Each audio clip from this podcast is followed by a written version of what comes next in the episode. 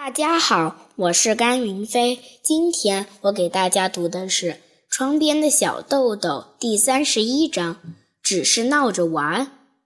今天出了一件大事，事情发生在小豆豆放学回来后，吃晚饭之前的玩耍时间里。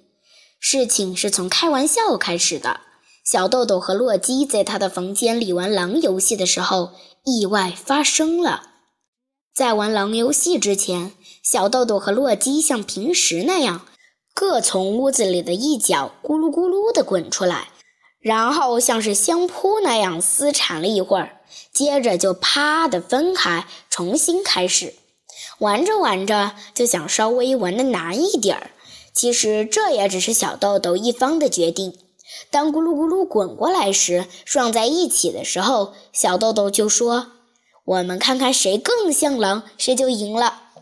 对牧羊犬洛基来说，装成狼并不是什么难事，只要把耳朵啪地竖起来，把嘴巴张大，露出锋利的牙齿，眼中再闪出凶光，就变得很吓人了。可是小豆豆要装成狼却很费事，总是把两只手放在头顶，装成耳朵的样子。把嘴尽可能的张大，眼睛也拼命的睁大，一边呜呜的叫着，一边要做出咬洛基的样子。洛基一开始装的非常好，可是他毕竟还没有长大，玩着玩着，渐渐分不出开玩笑和动真格的界限了。突然，他不是闹着玩了，而是真的咬了下去。虽然洛基还是一条小狗，但它的体型已经快有小豆豆的两倍大了，牙齿也非常尖锐。小豆豆啊的一下明白是怎么回事的时候，他的右耳已经耷拉了下来，鲜血汩汩地流了出来。听到啊的叫声，妈妈从厨房里飞跑出来，只见小豆豆两手摁住右耳朵，和洛基一起缩在房间的一角。衣服上、周围地板上全是血。正在客厅里练小提琴的爸爸也飞奔过来。洛基这时候知道自己闯了大祸，耷拉着尾巴，眼睛朝上翻动着，不安地看着小豆豆。时，小豆豆脑袋里只有一件事，那就是如果爸爸妈妈非常生气，把洛基扔掉，或者从此不管洛基了，那可怎么办？小豆豆觉得那才是最伤心、最可怕的事情，所以小豆豆紧紧地挨着洛基蹲着，一边用手摁住耳朵，一边大声说：“不怪洛基，不怪洛基。”爸爸妈妈更关心的是小豆豆的耳朵到底怎样了。他们想把小豆豆的手拿开，但小豆豆不松开手，喊着：“一点儿也不疼！不要对洛基发火，不要发火！”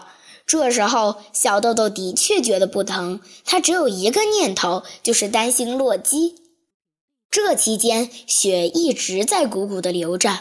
爸爸妈妈终于明白这是被洛基咬的，答应不怪洛基。小豆豆这才把手松开。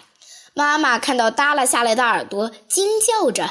接着有妈妈带路，爸爸抱着小豆豆去看耳科医生，总算是治疗及时，运气也好。耳朵能够长回原来的样子，得到这一准信儿，爸爸妈妈这才放下心来。